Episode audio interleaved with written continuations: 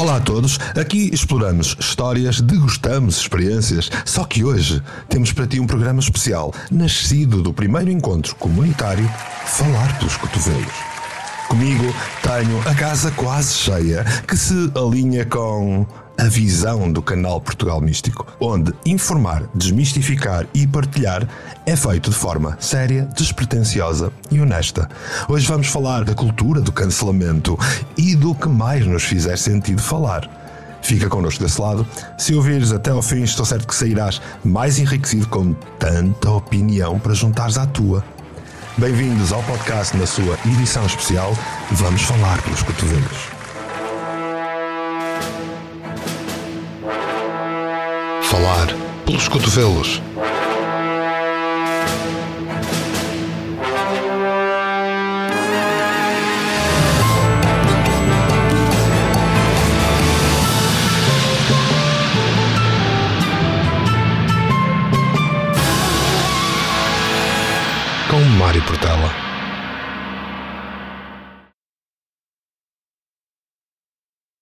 Ora, na qualidade de representantes da nossa comunidade do canal Portugal Místico, hoje tenho para ti algumas vozes conhecidas de programas anteriores e outras vozes amigas. Bem-vinda, Ana. Olá, Mário. Bem-vindo ao podcast, João. É um prazer ter estas conversas. A voz da Margarida Cardoso. Bem-vinda, Margarida. Olá, Mário. Bem-vinda, Soraya Oliveira. Muito agradecida pelo convite. Então, nesta aventura, também dou as boas-vindas a mim próprio, porque hoje é um lugar especial. E como é um lugar especial, vamos todos falar pelos cotovelos.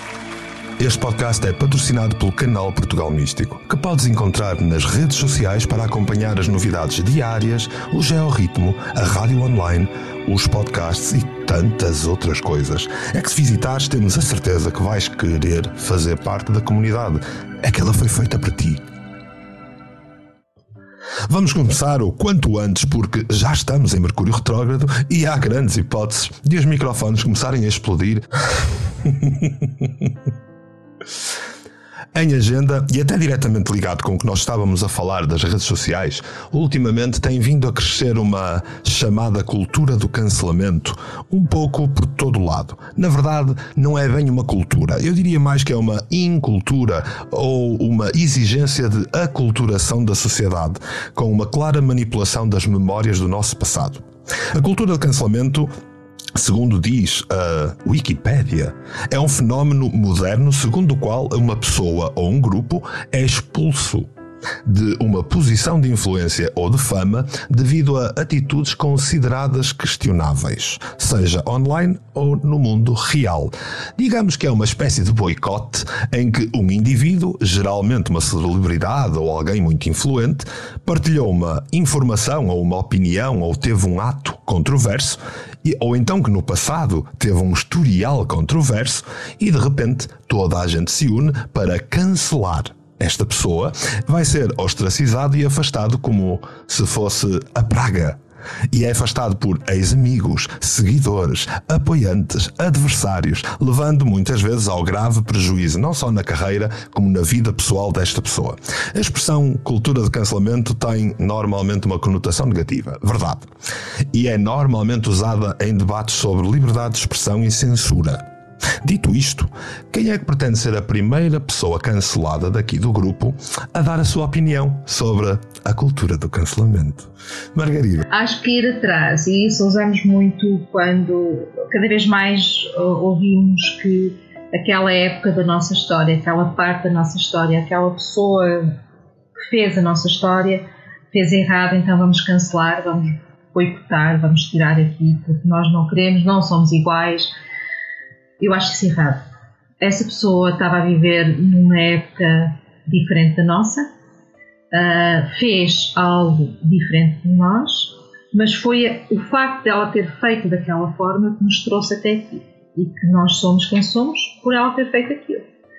Se nós fomos. Bom ou mau? Bom ou mau. Se Exatamente. o povo português foi uh, buscar escravos à África e trouxe-os para a Europa, ou foi buscar a América e trouxe-os para a Europa, aquilo era a prática, infelizmente, comum naquela altura. Nós não fomos lá fazer nada de diferente ou novo, mas também acabamos com a escravatura e também trouxemos isso. E isso trouxe E fomos o primeiro país Exatamente. a abolir a escravatura. E isso trouxe a, no, a, a, nossa história, tudo bom e mau da nossa história, fez de nós o povo que somos hoje.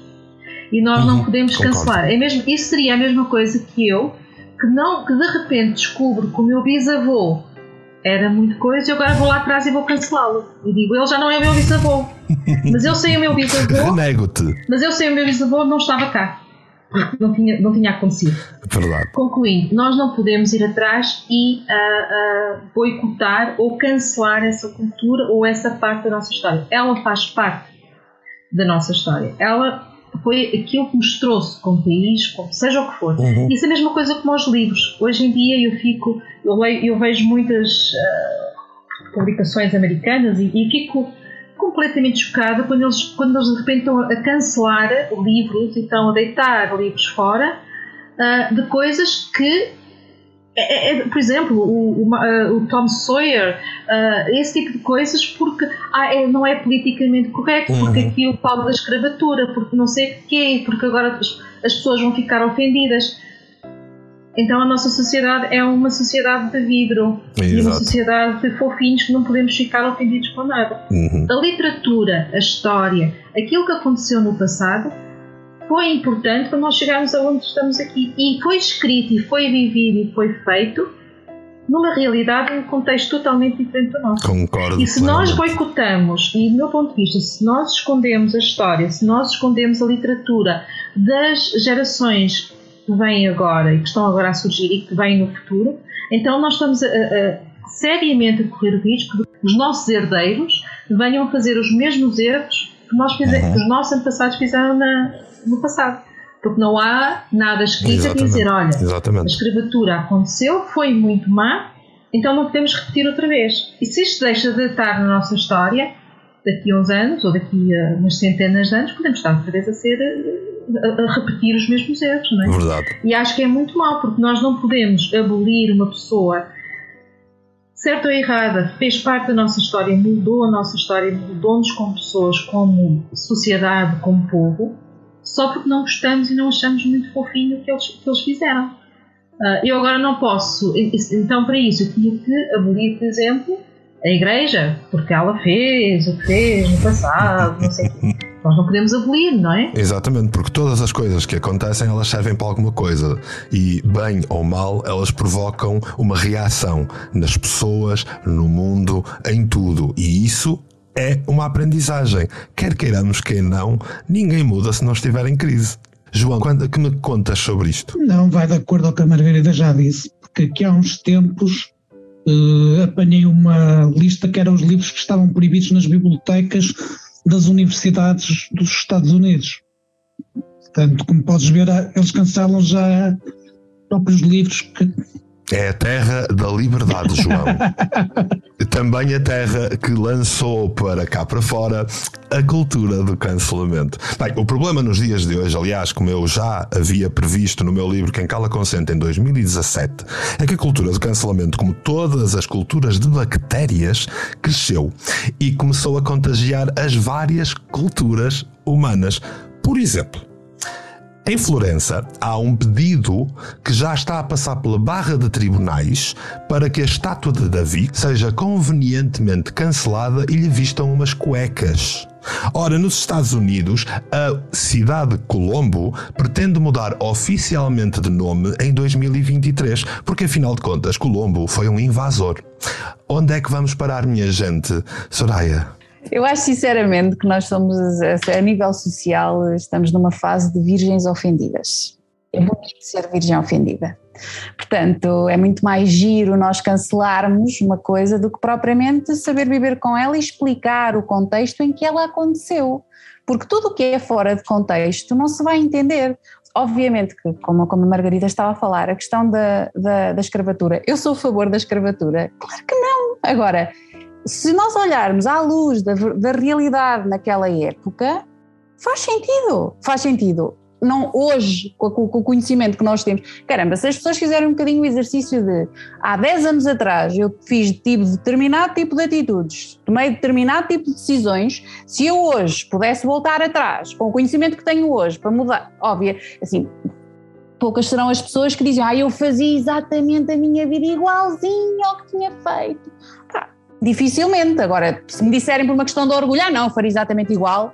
Agora, tendo, sabendo o que sei hoje, se eu pudesse voltar atrás com o conhecimento que eu tenho hoje, se calhar ia fazer coisas diferentes. Agora, se eu voltasse atrás com o conhecimento que eu tinha na época, eu vou dizer que não, que não ia mudar nada. E é a mesma coisa relativamente a estas questões de cancelamentos. E seja, ainda bem que felizmente não podemos voltar atrás. Sim, não é? Senão isto ia ser uma macacada, quer dizer, já é uma macacada. já é uma macacada. É uma macacada. Mas seria uma macacada ainda maior, não é? Porque... Muito maior, muito maior. Ana. Olha, eu penso que nós realmente, esta, esta cultura do cancelamento não é mais do que a, a tradução de uma bipolaridade social, não é?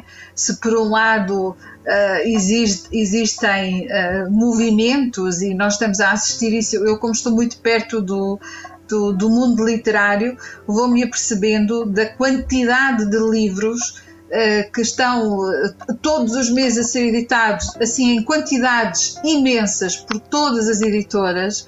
Uh, relativamente a racismo, igualdade de géneros, uh, todo, todos os novos géneros que vão surgindo, etc, etc, etc. Uhum. Por outro lado, existem sempre os velhos do Restelo que, um, independentemente da idade que têm, porque isto é uma questão de mentalidade, não é uma questão de idade, é uma questão de mentalidade. Exato. Uh, esses velhos do Restelo uh, vêm uh, justamente segurarem-se ainda na, naquilo que eles acham que ainda é possível, que é a ditadura e porque nós estamos todos fora de controle. É, é, é muito importante entender uhum. que a sociedade está completamente fora de controle o, o único momento que nós controlamos é este momento em que estamos agora aqui todos a falar. Daqui a um minuto nós não controlamos mais nada. Nós não controlamos mais nada. E, portanto, já não há rigorosamente mais nada. Portanto, abre-se uma guerra, arrasa-se um país só porque sim, um, aumentam-se os impostos só porque sim, mata-se, esfola-se, ou cria-se e constrói-se e isto tudo é um, uma mudança, não é de um paradigma, é de uma era. E nós estamos realmente a viver um mundo muito caótico.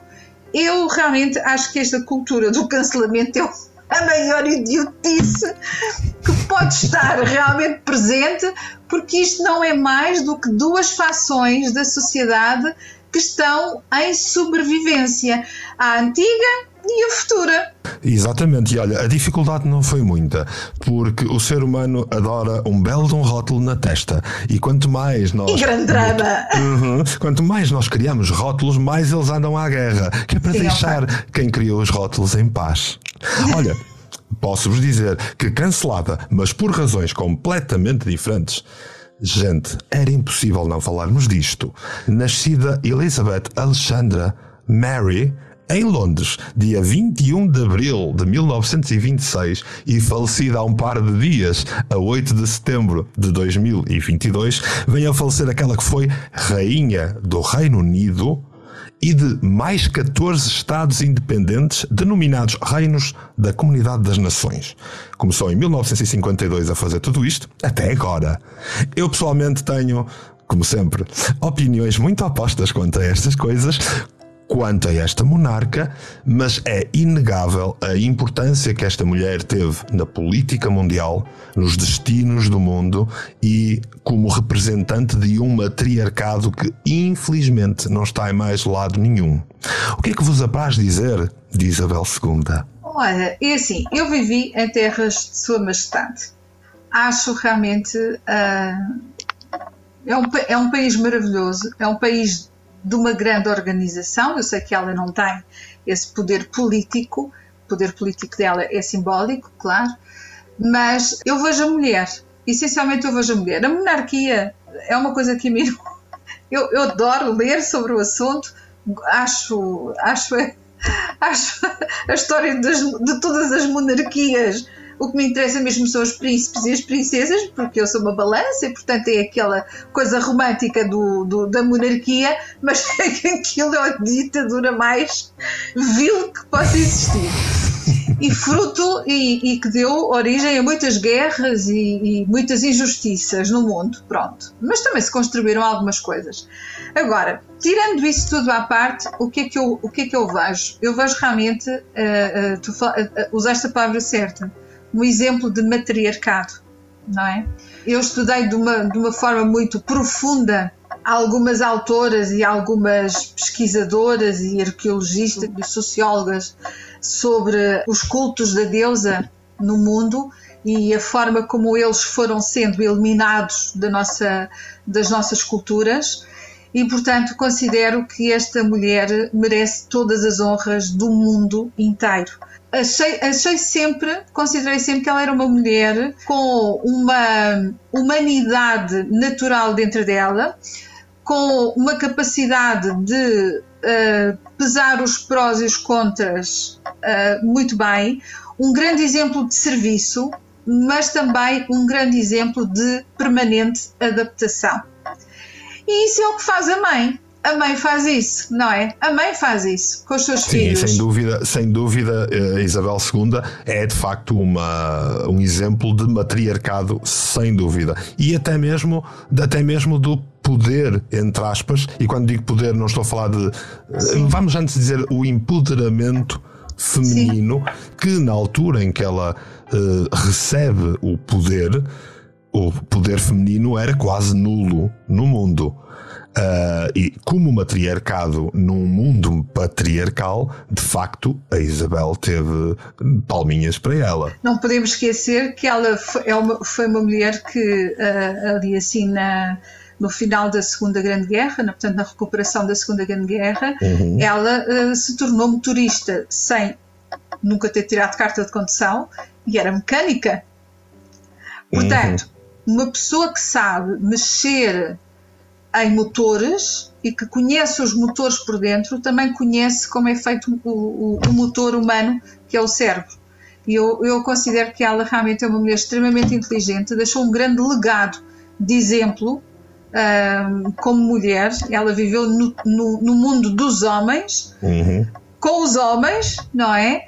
Uh, teve que gerir um marido frustrado inicialmente, mas que depois lá se resignou e achou que aquele conforto realmente, e não só, e pela admiração que tinha por Sim, ela também. Sem dúvida. E, e, e confesso que ontem, ao escutar uh, o, o, o discurso do seu filho, sucessor, achei que ele lhe fez uma homenagem muito uh, sincera eu bem sei que eu, eu, conheço a mentalidade britânica e sei que aquilo é tudo muito controlado ao milímetro. Muito austero.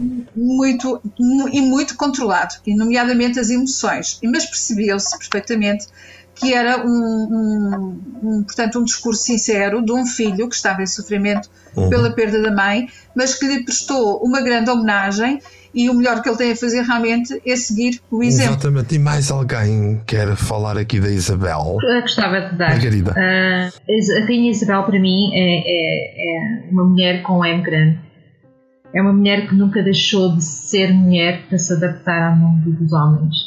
É uma mulher que gostava, de, como ela própria diz, de vestir as cores mais garridas e do arco-íris para ser sempre notada Uh, foi uma pessoa que uh, sempre conseguiu separar muito bem a parte pessoal e a mãe, a avó de, de, do facto de, ser rainha. Da é? rainha. É? Uh, isso para muitas pessoas criou uma certa frieza, mas notava-se no brilho do, dos olhos dela, naquele sorriso mais ou menos maroto que ela dava de vez em quando, que havia ali uma mulher com um grande sentido de humor que uh, possivelmente era muito mais carinhosa que aquilo que mostrava a ser.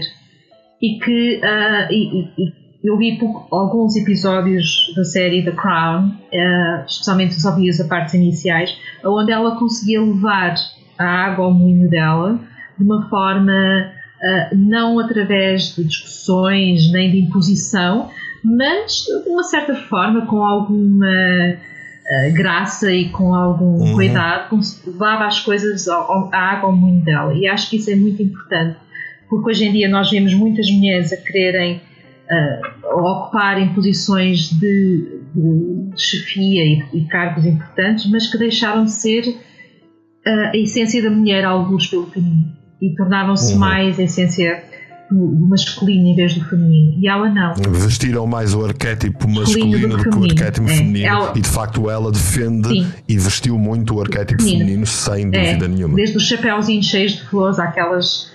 A, uhum. carteirinha sempre na mão, ela sempre foi a, a mulher uh, muito feminina no meio de um, de um mundo muito masculino. E, e acho que é isso que mais fica dela. Sem dúvida. Soraya, alguma coisa? Eu considero que a monarquia é uma instituição. E as instituições são governadas, ou seja, são orientadas. Nada do que sai daquela instituição uh, é feito de uma forma espontânea ou porque me apeteceu. Exato. Tudo é protocolar, tudo é devidamente legislado, por assim dizer. Uhum, Portanto, exato. a senhora. É, é protocolo. É protocolo. Portanto, a senhora realmente uhum. tem, tem, tinha um ar amoroso para, para o efeito, entendo perfeitamente o que, o que foi dito relativamente à questão dela nunca deixar de ser mulher, exercendo o poder que exerceu, na época em que o fez, tendo toda a responsabilidade que teve. Agora, eu tenho, assim, como é um assunto que não, não verso muito sobre ele, uh, Uhum. Não, não posso acrescentar muito mais para além de que uma das coisas, acho que há, há, lições importantes a tirar de tudo isto. Uma das coisas é realmente a consistência. Nós avaliarmos por uma questão de uh, marca pessoal. a Rainha Isabel manteve a marca pessoal dela ao longo do seu reinado, que foram muitos e longos anos. Portanto, tinha que haver ali algo. Manteve sempre a imagem tinha que haver, Tinha que haver coerência, não é? Portanto, acho que nós, uhum. se nós formos avaliar uma perspectiva de marca pessoal, de o que é que nós podemos aprender com, com o reinado de Isabel II, é realmente a consistência, é, tem que ser íntegra, porque se ela não fosse íntegra na sua comunicação, 70 anos era mais que tempo para a coisa ir para o outro lado. Descambar. Descambar. Uhum. Uh, óbvio, houve o mérito, ninguém lhe, ninguém lhe pode tirar. E sim, se calhar teve que ser também um bocadinho dama de ferro em algumas circunstâncias, porque, porque tem que ser agora. Porque teria que ser. É o que é. É o que é. Exatamente. João, alguma coisa a dizer sobre Isabel II? A única coisa que há a dizer é que é uma figura que vai ficar na história do século XX por todo o seu percurso por tudo o que representou para o Reino Unido. E acaba por ficar não só para o Reino Unido, mas para o mundo inteiro. Eu como sou do contra, posso-vos dizer que estou mais preocupado em saber o que é que vai acontecer às portas do céu quando ela se encontrar com a Diana. Mas isso sou eu. Vá, num futuro próximo haverá muitos mais encontros comunitários do canal Portugal Místico. Por isso, nesta reta final, o que é que cada um de vós desse lado tem a dizer para nos despedirmos destas pessoas fantásticas que nos estão a ouvir? Pronto, eh, foi um prazer partilhar estas experiências e ter esta conversa com com estas pessoas todas. Gostaste, João? Então tens que dizer a toda a gente que teve vergonha de aparecer que não dói nada. pois não. Pois não? Então pronto, é mesmo isso. Margarida. Olha, adorei a experiência e quando repetir estou cá outra vez. Eh, é fantástico partilhar ideias com pessoas assim eh, espetaculares e espero que quem está do outro lado do ouvido também tenha gostado e Pronto, se não gostaram, olha. se não gostaram, cancelem-nos. Cancelem-nos completamente, entramos nessa. Mas foi um prazer estar aqui com todos, aqui nesta sala virtual de conversa. Os tópicos foram fantásticos, adorei, adorei a experiência e espero que todos tenham gostado também. Então, e cá estaremos para a próxima para falar pelos cotovelos. Exatamente. Ana. Só falta mesmo aqui o bolo da Soraya não é? uh, mas olha, foi um prazer imenso estar aqui assim com, com pessoas tão simpáticas e, e, e um painel tão diversificado uh, de, de, ideias, de posições, de, de conhecimento e até também profissionalmente, não é? Ainda que nós tenhamos todos aqui um fio condutor. Uh, nunca me canso de dizer que tu és o melhor mentor do mundo mas isso eu sou muito suspeita porque sou tua fã e tua amiga, não é? Mas de facto considero que estes momentos são sempre muito enriquecedores porque quanto mais descontraídos, mais genuínos. É uma forma de nós realmente, é uma forma que tu, como nosso mentor e mentor desta rádio maravilhosa, um, nos dares voz, realmente, não só aos nossos conteúdos, mas também às nossas opiniões, se é que isso se pode chamar assim. De maneira que foi um prazer, foi muito divertido e cá estarei sempre que, que o convite surgir. Para falar. Sempre, sempre. Obrigada a todos. Saraya. Como é óbvio, foi um prazer estar aqui e, e partilhar esta, estes, estes, estes assuntos que são sempre, às vezes, alguns mais polémicos do que outros, acho que, uhum. mas, faz, mas faz parte e é, e é bastante interessante. Uh, na parte do digital ainda não podemos comer bolinhos, mas pronto, há sempre uma forma de ainda, fazer. Ainda. Eu sou dessa opinião, porque na altura dos nossos avós era impensável estarmos a ter uma reunião, cada um no seu, no seu lugar, uh, uhum. e estarmos a falar e vermos aqui. Claro, quem nos vai ouvir vai nos ouvir apenas, mas nós estamos a ver enquanto estamos a falar. Exatamente. Isto era impensável. Eh, ficámos aí a acordar por esse futuro em que podemos também comer bolinho virtual nunca se sabe, eu nunca diria. Nunca. E ali com o tal chazinho, assim, a falar pelos cotovelos.